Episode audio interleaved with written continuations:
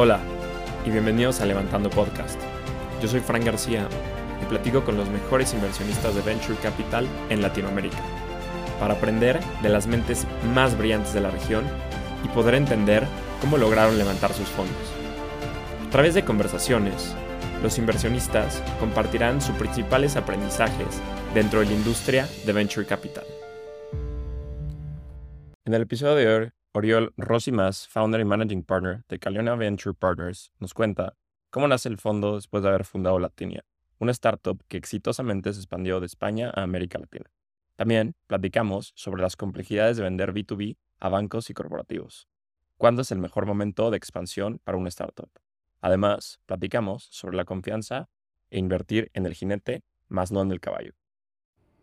Hola Oriol, estoy muy emocionado de platicar contigo. Bienvenido al podcast. La emoción es recíproca, Fran. Siempre me gusta empezar con un poco de contexto.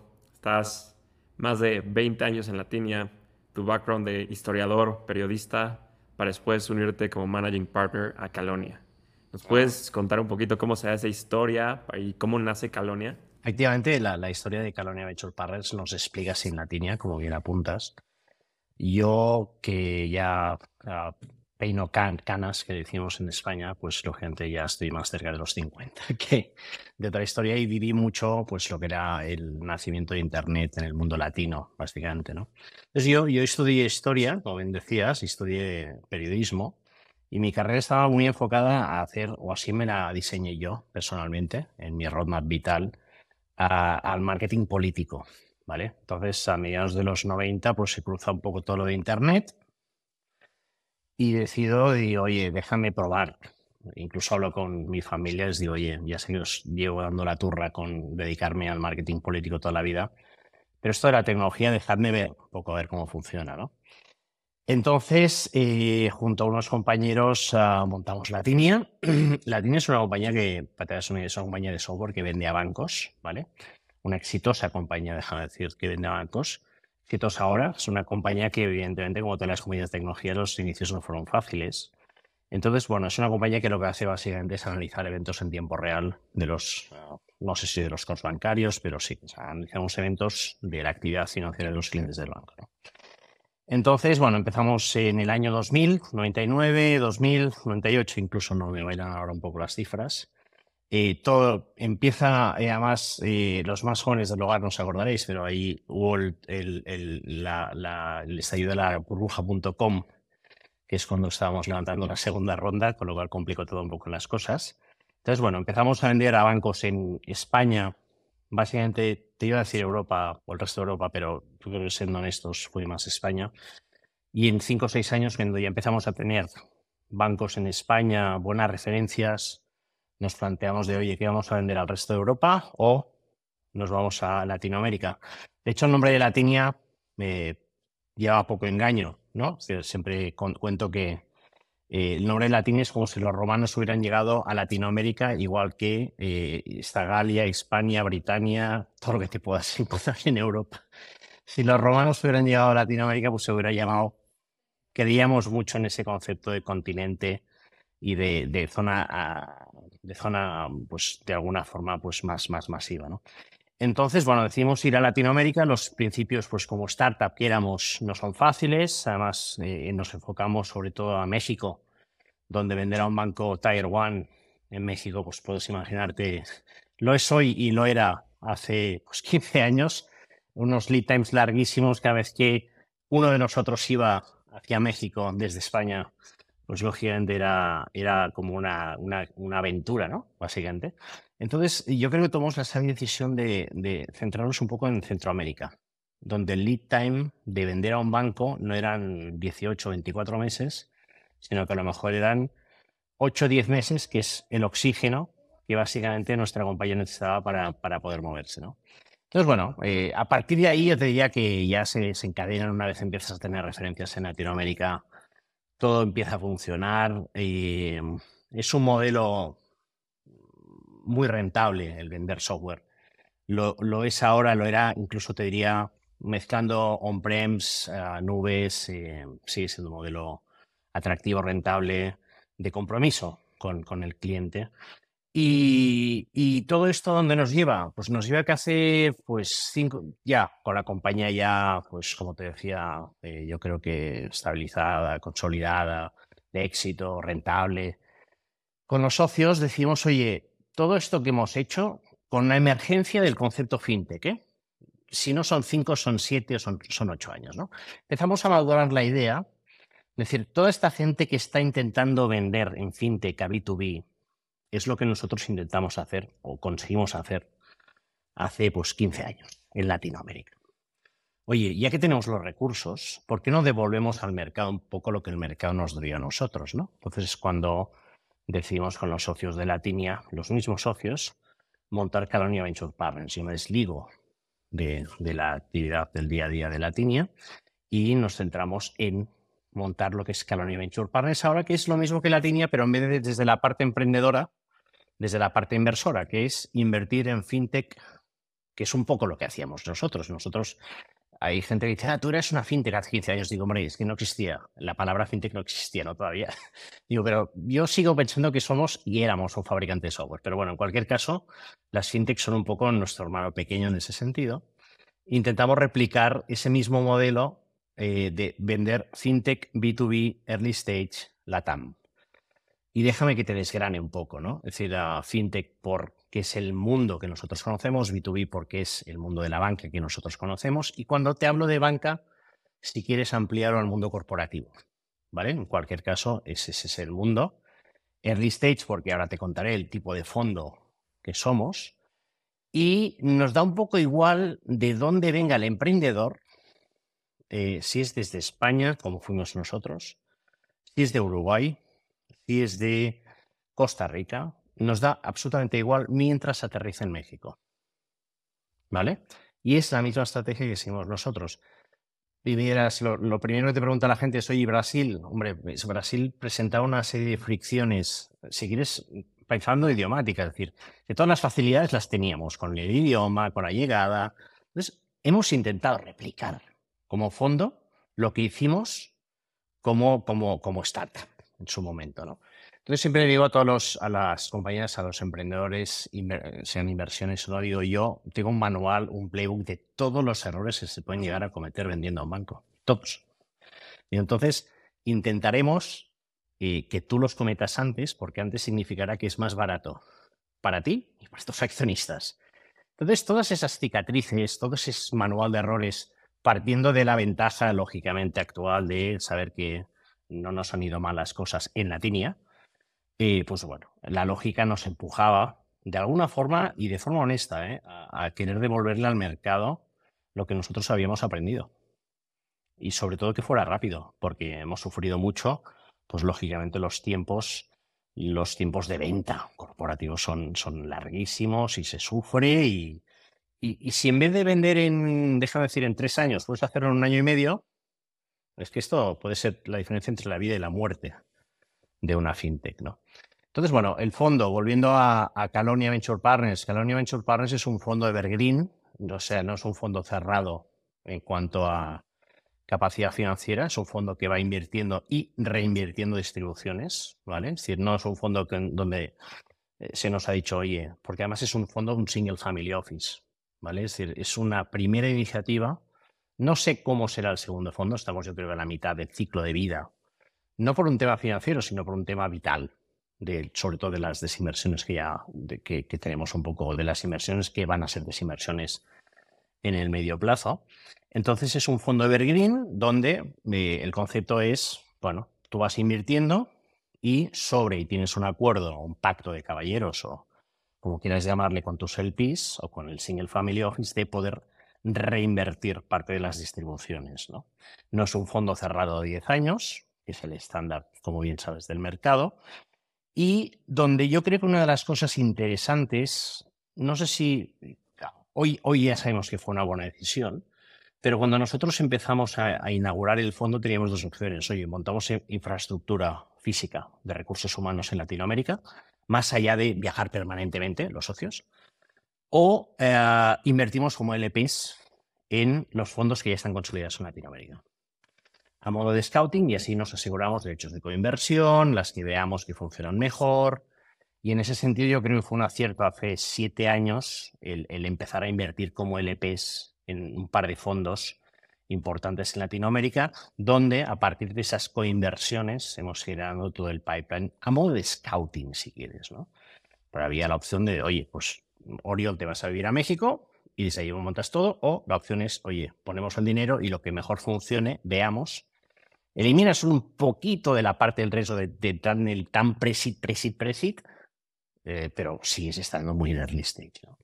Entonces, la estructura del fondo un poco fue, o la historia hasta donde hemos llegado, respondiendo a tu primera pregunta, siento si me he alargado en exceso, pero es, es esta, ¿no? Qué interesante historia y tengo muchísimos temas que quiero hablar contigo. Vámonos un pasito para atrás. Cuando estabas en Latinia y deciden lanzarse a Latinoamérica, ¿cuáles fueron como estos principales retos de abrir Latinoamérica, no? Porque hay muchas startups que están buscando ser, buscando entrar desde España a la TAM o desde la TAM a España. ¿Qué es lo que tienes que averiguar para que sea algo exitoso? ¿Me hablas desde Latinia o desde Calonia? Ambos. Para, sí, sí, es que en ambos casos te daría la misma respuesta. Me parece tan obvia la relación, tan natural. Eh, mira, y, te diría que en España se han cometido, o desde España las veces que se ha ido a intentar comercializar soluciones y servicios a Latinoamérica, y te hablo de generaciones anteriores a, la nuestra, sobre todo de grandes corporativos, yo, yo, creo que una cosa que hicimos muy bien fue ir, tampoco teníamos otra opción, ser muy humildes. Es decir, a ver, yo creo que la tecnología española está, está bien valorada en el entorno financiero en Latinoamérica. Esto fue un driver eh, importante. Luego, que el tamaño de los bancos en Latinoamérica es extraordinariamente grande. O sea, no te hablo de el primer banco de México. Si es que el cuarto banco de Costa Rica ya es un muy importante. ¿Sabes? Es decir, nosotros seguimos firmando este año, no sé si desde Latín hemos firmado un par de tres de bancos que son el tercero o el cuarto banco de Centroamérica. Y dices, wow, en tamaño de, de, de, de ticket, déjame decir, eh, y sobre todo también el tamaño de, porque al final la tienes una compañía de comunicaciones que lo que hace es enviar notificaciones al celular, no las envía él directamente, no es una compañía de delivery, pero vive de que el banco tenga muchos clientes suscritos a sus servicios de notificaciones. Entonces, bueno, es que es el tamaño del cuarto banco de Costa Rica o de República Dominicana es que es, el tamaño de un gran banco ya en, te iba a decir en España, no, pero te, digo en Europa, quitando los grandes, grandes bancos de cada país, ¿no? Entonces, el, tamaño de mercado es, es, obvio, eso es una razón absoluta. Eh, luego, pues evidentemente la, la cero fricción eh, idiomática, cultural, la buena acogida que tuvimos siempre y yo creo que también la reputación que tenía, como te decía, los proveedores de tecnología en, España, ¿no? Y, creo que desde, desde Calonia hemos seguido un poco la misma lógica. Es decir, oye, es un mercado emergente, es un mercado donde están pasando muchísimas cosas, es un mercado donde eh, hay un nivel de bancarización que déjame decir que yo no es... Hay mucha gente que te dice, no, es que la bancarización es muy baja en Latinoamérica, sí, ya lo sé. Pero el problema no es la gente que no está bancarizada. Para mí, el mercado atractivo es la gente que es supuesta y técnicamente está bancarizada, pero no está satisfecha financieramente. Alguien que no tiene la educación financiera, que es uno de los puntos para mí críticos en el medio plazo para Latinoamérica, para emerger como gran potencia. Diría hasta mundial, oye, es que estamos hablando del mercado de, centenares de millones de personas, ¿no?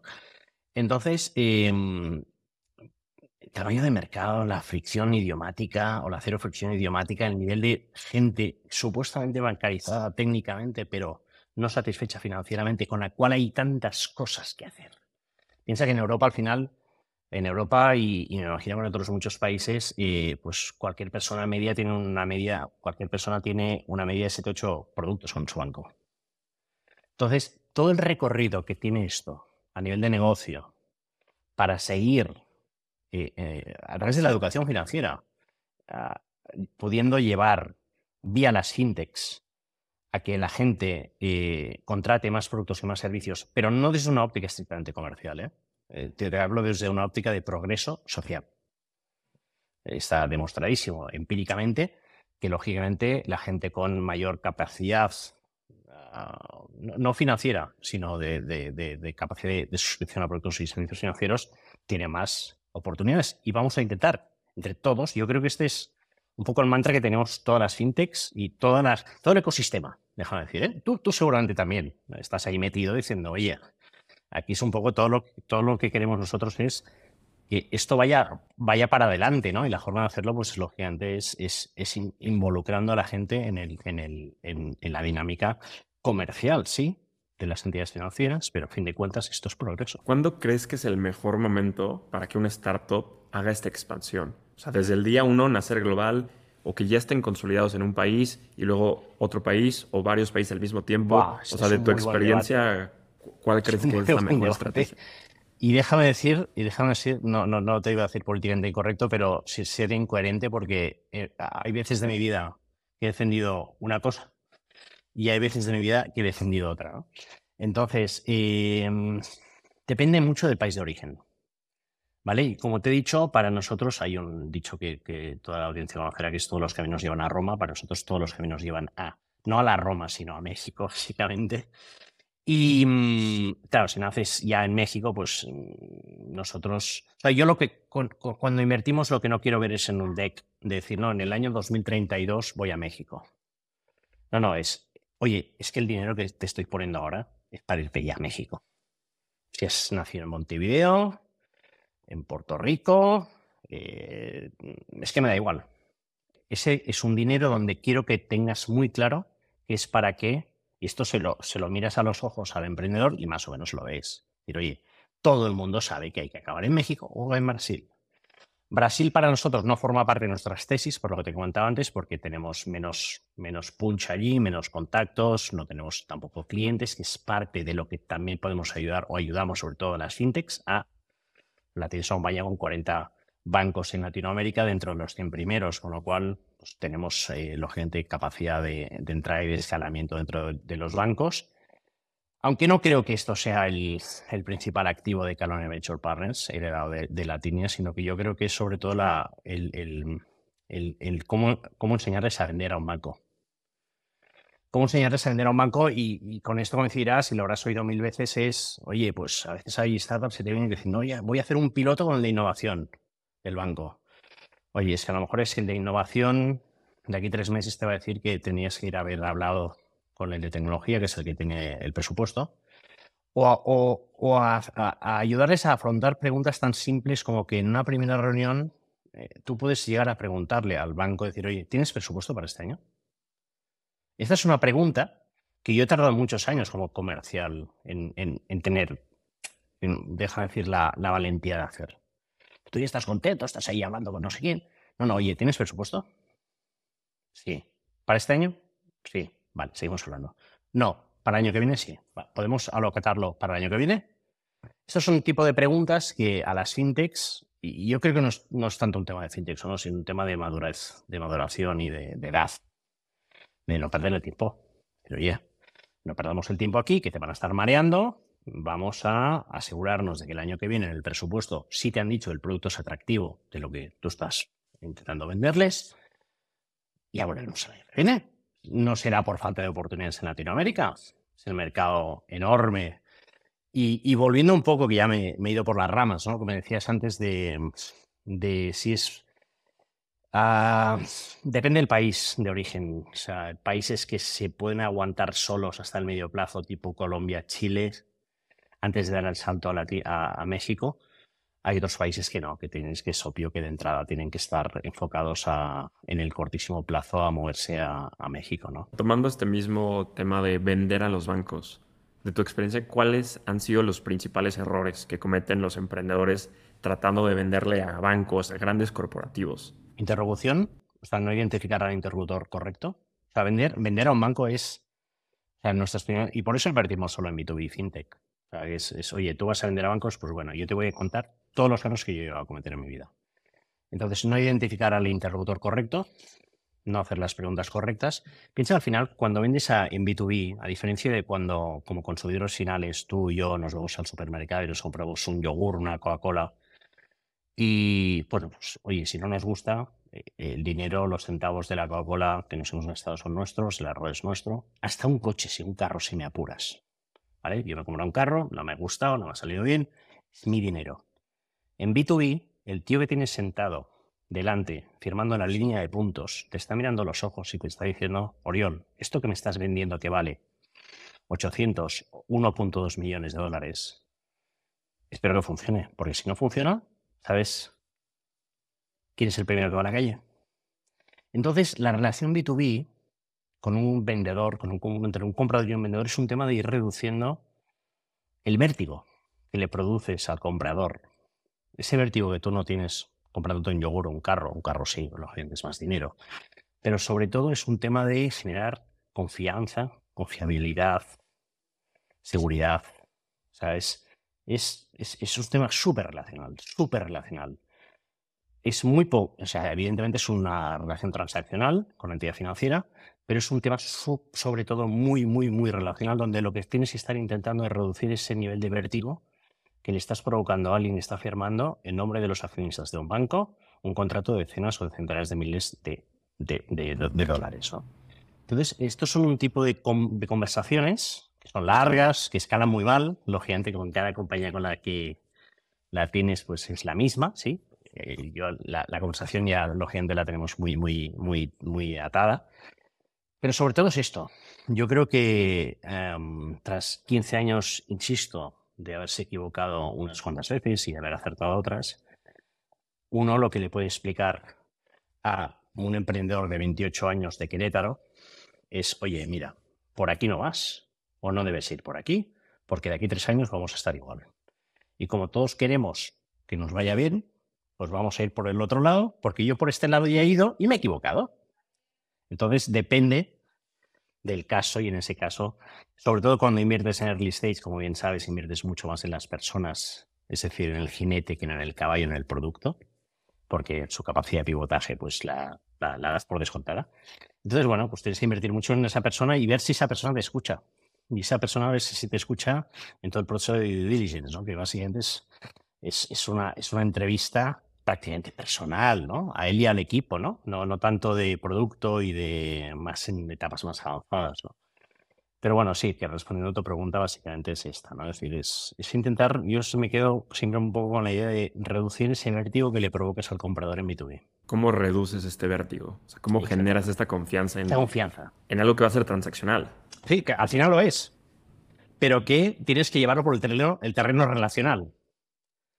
No se trata de ser amigo de esa persona, pero que al final es una transacción. Sí, es obvio que desarrollar relaciones, ah, porque al final, pues muy humanas, ¿no? Con, todos los compradores y los vendedores, y te los acabas encontrando después de tantos años cuando van moviéndose de banco en banco. Y eso a veces es, un, en parte una desgracia y en otra parte es, es una suerte, ¿no? Porque no dejas de tener sponsors si has hecho bien las cosas. En otros bancos que dicen, no, pues oye, en vez de los 18 meses, pues van a ser ocho porque la tinia me, me trabaja y me funciona bien las cosas y son de confianza. Y ese vértigo, mira cómo lo ha reducido. Totalmente. Oriol, para la parte de invierte en el jinete más no en el caballo. Ustedes son el PIS en otros fondos. ¿Qué vieron en, en, los general partners de estos fondos en los que invirtieron que dijeron, estas son las personas correctas para liderar este fondo de venture capital? También, y de nuevo, temas de eh, cita personal. No, no te engañaré. Es decir, nosotros sí vimos unos cuantos el PIS, unos, unos cuantos fondos, perdona, en los que, o en el, uno de los que invertimos al principio eran de origen español, con lo cual siempre es, más catchy, más fácil de, de realizar. Luego con nosotros te los vas encontrando por el camino. Te los vas encontrando por el camino y la confiabilidad, hombre, me gustaría decirte, pues otro récord. Sí que es una respuesta fácil que te iba a decir, ¿no? Igual que cuando eh, hay preguntas que son muy obvias y las respuestas a costa de hacerse soso, pues también pueden serlo, ¿no? Pero, hombre, evidentemente em, yo voy a ver a, un fondo gringo y no creo que me quieran del PIN ni, vamos, ni, ni, ni implorándoselo, ¿no? Entonces, como yo creo que el sistema, el ecosistema de VC eh, en Latinoamérica está en un momento muy divertido. Yo creo que hay espacio un poco para todos, ¿no? Estamos en un momento donde creo que uno de los grandes cuanto blips que tenemos que hacer, o leapfrogging que tenemos que hacer es, sobre todo, conseguir acompañar a fondos, a, a a, a un tipo de perfil inversor que es básicamente los que nos tienen que enseñar o los que nos, han enseñado en, esto son los VCs gringos, pues evidentemente eh, todos esos fondos de pensiones que mueven, mm, lo hablaba el otro día con, con, una persona bastante conocida en, en, la APCA en, Nueva York, y me decía, claro, son un porcentaje muy pequeñito en cuanto a volumen absoluto, pero en cuanto a en volumen relativo, pero te entra una Afore y aunque sea el 10% de, tu fondo es que es, el 80% del valor eh, eh, absoluto, ¿no?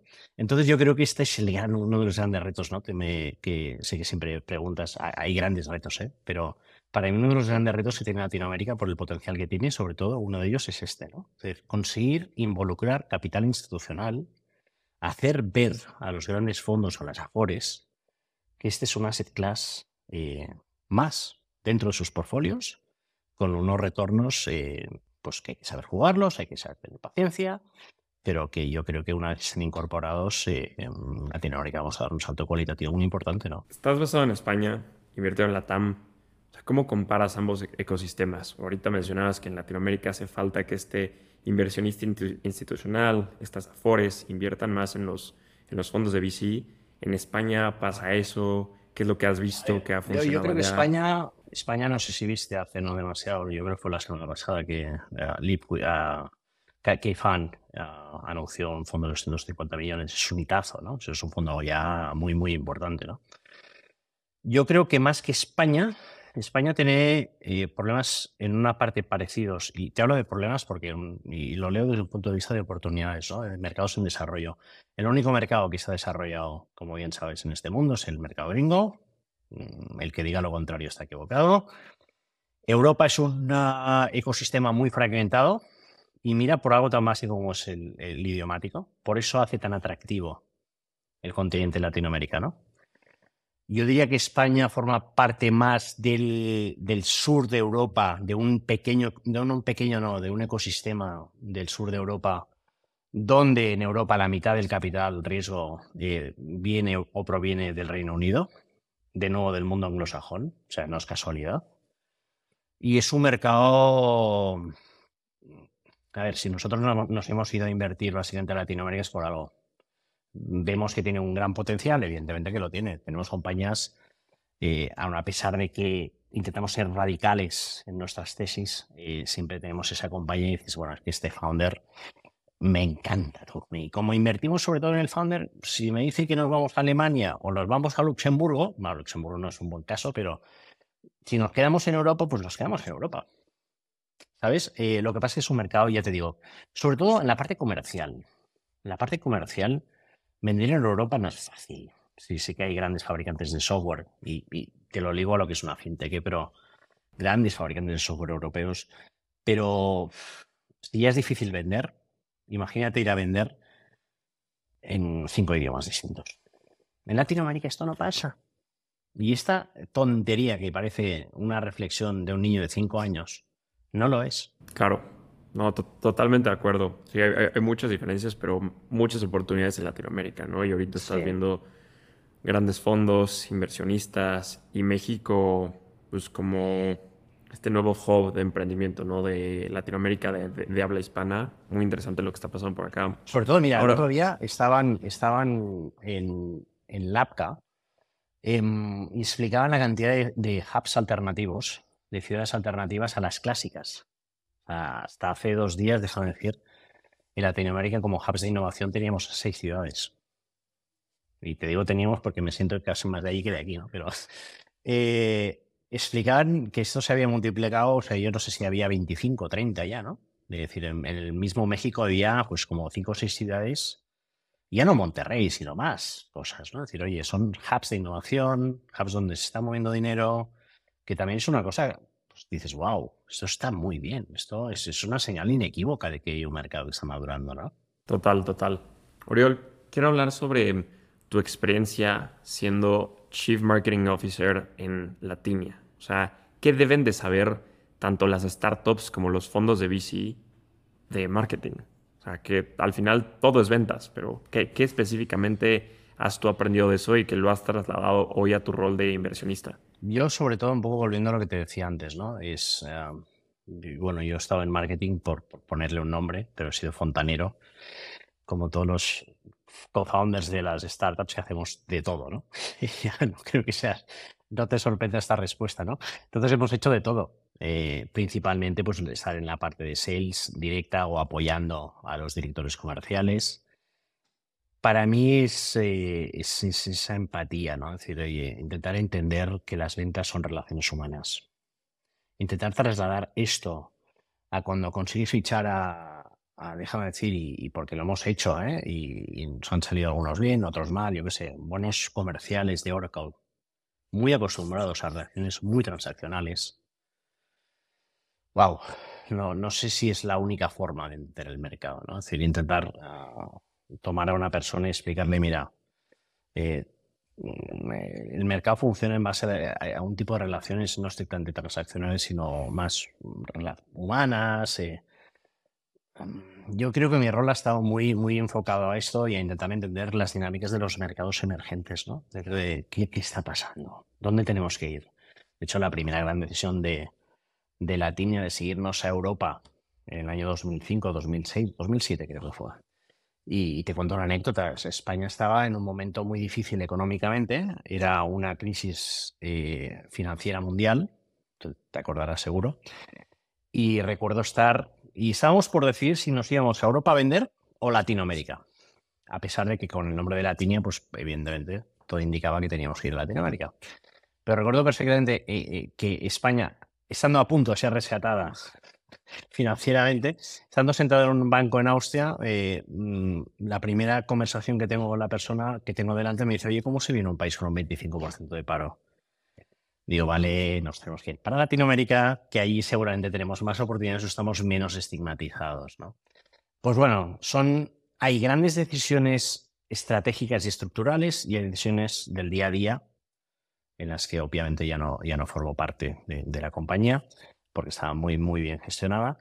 Pero sobre todo, con lo que me quedo es si puedo tener alguna conversación con cualquier persona de, la compañía, es explicarles pues, eh, la dinámica más relacional que no tanto transaccional de lo que es la operativa comercial, de cuando uno intenta trasladar un valor. ¿no? Y además yo siempre tenía discusiones con, las sigo teniendo todavía con el director comercial de, de, oye, yo como persona de marketing mi presupuesto ha estado siempre enfocado a crear marca y porque creo que la marca, a fin de cuentas, lleva a ventas y la gente, pues evidentemente, en mi mismo cargo, en la parte comercial, te dice, no, no, quiero el dinerito que tenga una devolución rápida, quiero contabilizar el dinero, quiero contabilizar las ventas en base a la inversión realizada, ¿no?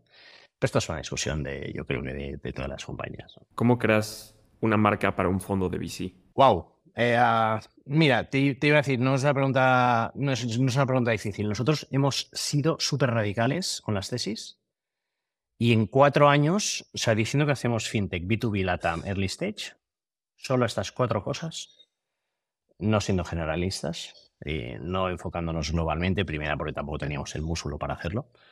Yo creo que es de las cosas que me he dado cuenta. Nosotros teníamos muy claro que queríamos hacer desde Calonia, muy claro. Pero también me he dado cuenta que el retorno ha funcionado rápido en cuanto a posicionamiento. Piensa que nosotros somos un VC europeo. O sea, que esto no ayuda.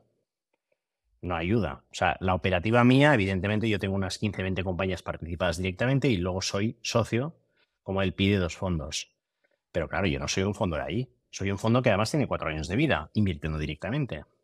Entonces, yo creo que el mercado ha generado unas dinámicas muy positivas retroalimentación, decir, oye, buscas una fintech, buscas un VC que invierta en fintech B2B, solo en B2B, en early stage con este tipo de tickets eh, en estas zonas. Wow, pues mira, oye, te hablo de Calonia. O sea, el ser muy sharp en, cuanto a las tesis, sé que te limita mucho el mercado. Pero bueno, es que todavía, y volvemos de nuevo a lo de siempre, es un mercado tan grande que te puedes permitir el lujo. Bueno, si me dijeras, no, es que estás en Luxemburgo y los pobres de Luxemburgo, eh, también quiero estigmatizarles, ¿no? Pero no he estado nunca. Pero dices, no, no, es que yo invierto solo en Luxemburgo, en B2B y FinTech. Wow, no sé, el, el, TAM de tu mercado no sé cuál es. Muy chiquito. Pero en Latinoamérica puedes permitirte el lujo de, de ser suficientemente radical con tus tesis como para que tu mercado sea o siga siendo muy grande. Oriol, ¿qué sabes hoy que te hubiera gustado saber cuando empezaste a invertir? Yo creo que esto es un proceso de aprendizaje permanente. También yo creo que el mundo de VC es un mundo también muy de personas. Y no quiero hacerme pesado con las personas, ¿no? Pero yo creo que el mundo está formado por personas. Las personas no diría que sean buenas o malas, no, en absoluto, ¿no? Pero entender las dinámicas relacionales con las personas me da igual en cualquier industria. ¿Qué me hubiera gustado? Pues no, no, no, no me lo he planteado realmente, hombre. Me, a mis padres, si le preguntas esto a mis padres, te hubieran dicho que, fuera ingeniero, que fuera un pobre historiador, ¿no?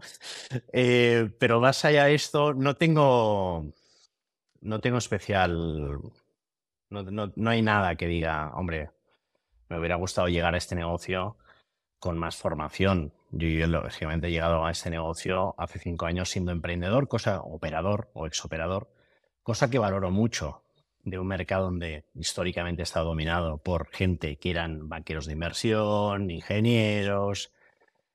Yo creo que he sido un poco, en parte, un poco friki con esta historia. La gente le ha, hecho, le ha llamado la atención y creo que pues, desde la parte de las humanidades puedes aportar cosas que, que a veces no son tan obvias. Puedes no ser tan inteligente en unas cosas, puedes serlo más en otras, ¿no? Pero no tengo especialmente nada que digas, wow, es que esto llega a esta industria sin saber de Hombre, financieramente, pues yo no tengo la capacidad financiera que tienen algunos de mis socios, ¿no? Pero lógicamente, pues eh, no tengo ningún problema porque ya la tienen ellos. Y, lo que yo tengo no lo tienen ellos. al final se trata de un tema de complementariedad, ¿no? Llegamos a la parte final de la entrevista. Te voy a hacer unas últimas preguntas donde te pido que la respuesta sea lo más breve posible. ¿Preparado? ¿Cuáles son las tendencias que más te emocionan como inversionista? Todo lo que revela account to account, la iniciación de pagos, ¿vale? Yo creo que por poco que la gente que está haciendo account to account le pegue un pequeñísimo mordisquito a los Visas y a los Mastercards de la vida o al, no quiero, lo lógicamente, simplemente a la estructura tal cual está montada el tema de los pagos con que alguna de estas compañías le peguen un mordisquito va a ser un mercado enorme y creo que más que en esas compañías donde nosotros tenemos dos inversiones directas realizadas en compañías de account to account, en todo lo que rodee el account to account, temas de loyalty, de rewards, porque esto es un tema que habrá que estimular. ¿Vale? Es decir, habrá que hacer mucha pedagogía. Y sé que la tecnología, por nuestra parte y de una forma ya egoísta, la tenemos cubierta, porque tenemos dos compañías muy tops en Latinoamérica que están haciendo esto. Pero ahora me estoy centrando mucho en todo lo que ayude a hacer pedagogía y a estimular el account to account. Esto, temas de crossboarding, de crossboarding, de pagos crossboarding, lógicamente. Y yo soy un firme creyente en, el SMIs, en las SMIs en Latinoamérica. Un radical creyente. Es decir, creo que no es que no está digitalizado, es que en muchos casos no está ni automatizado. Y la oportunidad así como hay grandes compañías de consumo en Latinoamérica que ven un mercado de un TAM de centenares de millones de personas, pues yo veo centenares de millones de, de, pymes, de SMIs, ¿no? Entonces, yo todo lo que sea proveer software a SMIs, eh, para mí siempre es... Ah, porque es que, ves, que lo ves enseguida que funciona bien. ¿Qué harías para fomentar las inversiones en los fondos de VC de la TAM? Sé que la respuesta fácil es decirte más casos de éxito. Yo creo que más casos de éxito es una respuesta demasiado obvia, o más, sí, más casos de éxito. Y yo volviendo a, la gente donde tienen o donde está el dinero, que son los fondos, los fondos de pensiones, básicamente las Afores, básicamente por el mercado que yo conozco un poquito más, mucha pedagogía. Mucha pedagogía en explicarles esto es otro set class, distinto, con estos riesgos, pero es pedagogía pura y dura. O sea, no es rocket science. Pero oye, tú tienes un portfolio enorme, unos recursos infinitos prácticamente. Lo que te estoy diciendo es que cojas un 0,01% de esos recursos y los dediques a esto. Pruébalo. Pruébalo. A los gringos les ha funcionado. Creo que esa es la respuesta a la siguiente. ¿Generalista o especialista? Radicalmente especialista.